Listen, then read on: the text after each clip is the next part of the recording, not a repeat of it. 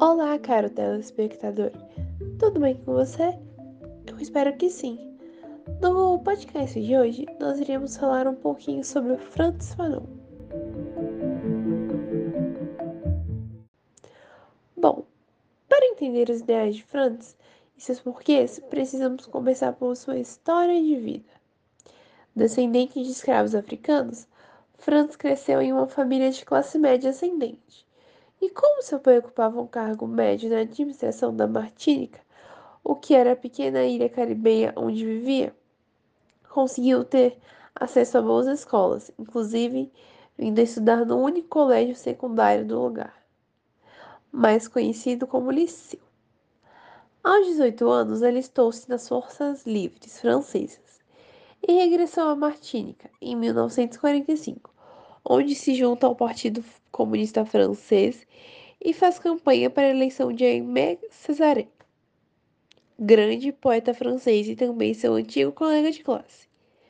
Mas rapidamente se muda para a França, onde inicia os estudos em medicina e psiquiatria. Em 1951, começa a exercer sua profissão na França.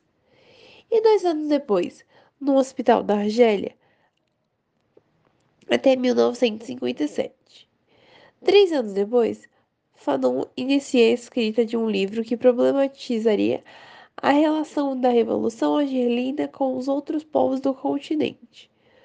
Durante esses anos, viaja pelo país fazendo diversos estudos psicoculturais sobre o povo argelino, envolvendo-se em várias atividades clandestinas de resistência. Então é expulso para a França, e viaja para a Tunísia, onde mantém um trabalho de solidariedade com a luta independentista argelina. No entanto, para sua surpresa, é diagnosticado com leucemia e percebe, mediante os estágios que a medicina se encontra nessa época, que lhe resta pouco tempo de vida.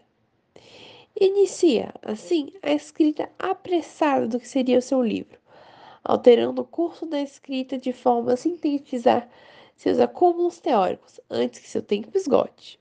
É, neste contexto, que será escrito em questão de meses o famoso Os Condenados da Terra. Enquanto escrevia o livro e revisava os trechos, chegou a voar para a Itália, a fim de encontrar Jean-Paul Sartre, Sartre e Simone de Beauvoir para encomendar com Sartre o prefácio do seu livro. Aos 37 anos, morreu de pneumonia, graças a seu estado debilitado pelo câncer. E dessa trágica maneira se encerrou a vida de Francis Fanon.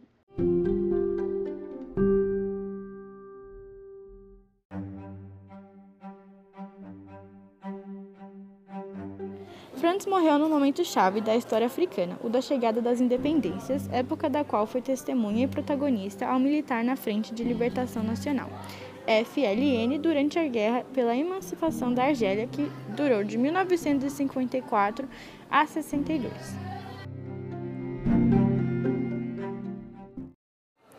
Para Fanon, o contato com a questão racial ocorreu de maneira peculiar. Ele começava a ter as suas primeiras vivências mais concretas à discriminação quando ingressava nas fileiras do exército francês, lutando nos conflitos finais da Segunda Guerra contra a Alemanha nazista. Apesar de ter servido à França, acredita-se que foi despertando para um maior envolvimento com o continente africano a partir desse momento. Ao retornar da Segunda Guerra em 1946, aproximou-se do nacionalismo cultural de Jaime Cesaire e das noções da filosofia da negritude difundidas mais amplamente na pós-Segunda Guerra. Franz Fanon nasceu no ano de 1925 em uma família de classe média na ilha da Martinica, na época considerada possessão francesa.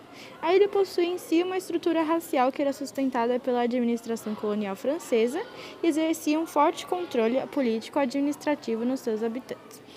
Do outro lado do Atlântico, a Argélia, igualmente colonizada pela França, possuía uma composição social que, desde 1887, era mantida a custo de grande exploração econômica estabeleceu-se sutilmente um projeto de colonização interna visando o povoamento daquela parte da África. Desde o final do século XIX, entrava em vigor o Código do Indigenato, tornando os habitantes que não tinham status de cidadãos em súditos coloniais obrigados a servir ao regime de trabalho forçado.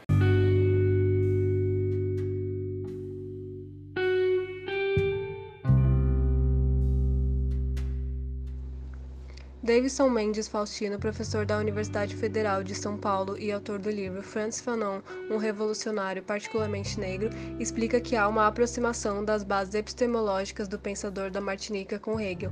Isto porque Hegel vê a alienação como uma perda objetiva de si, da capacidade de autodeterminação.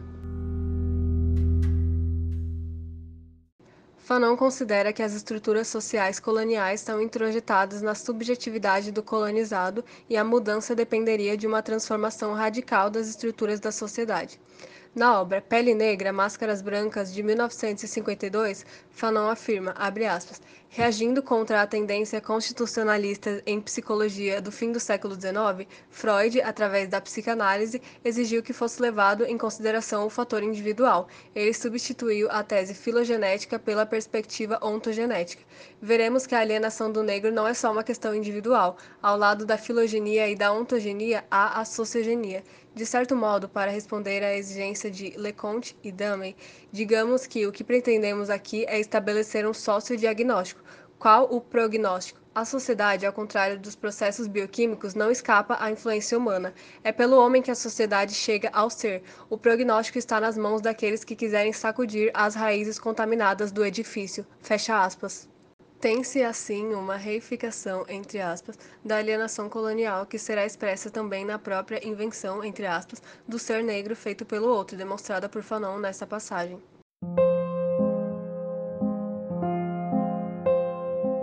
Abre aspas. Olhe, um preto era um estímulo externo, me futucando quando eu passava.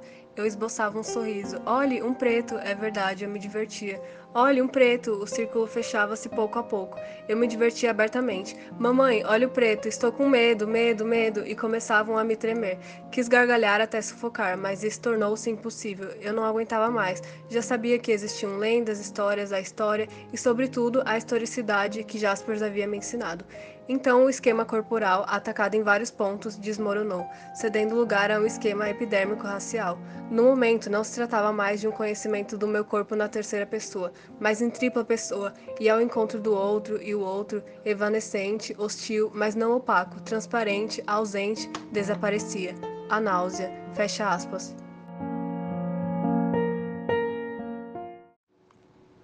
Estes construtos psíquicos do ser negro, advindo dessa reificação do processo colonial, colocam o pensamento de Fanon próximo a uma perspectiva descolonial. Isto porque a superação do racismo aqui se articula com a descolonização, a, abre aspas, descolonização das mentes, fecha aspas, como ele afirma em Os Condenados da Terra, de 1961 o que significa uma transcendência do racismo do comportamento expresso nas relações individuais para uma estrutura social que reifica o pensamento colonizador. E, assim, a construção de um verdadeiro humanismo só se daria com o fim da exploração do ser humano pelo outro ser humano, ou seja, com o fim de todas as hierarquias. Ver o racismo nesta perspectiva fanoniana é ir muito além de identitarismos, e tampouco não é seccionada de um projeto desenvolvimentista nacional, pois uma visão autônoma de nação passa necessariamente pela, aspas, desalienação e desreificação, aspas, das estruturas mentais colonizadas, na qual o racismo é a principal expressão. Por isso, o pensamento de Fanon tem sido apropriado por vários pensadores que se colocam na perspectiva descolonial, combatendo o que Quijano chama de colonialidade do poder, entre aspas, de reposicionamento das nações do chamado terceiro mundo no sistema global. Em outras palavras, o pensamento de Fanon nos mostra que qualquer projeto nacional dissociado do enfrentamento do racismo não se sustenta, e também não se sustenta pensar o racismo apenas na perspectiva identitária.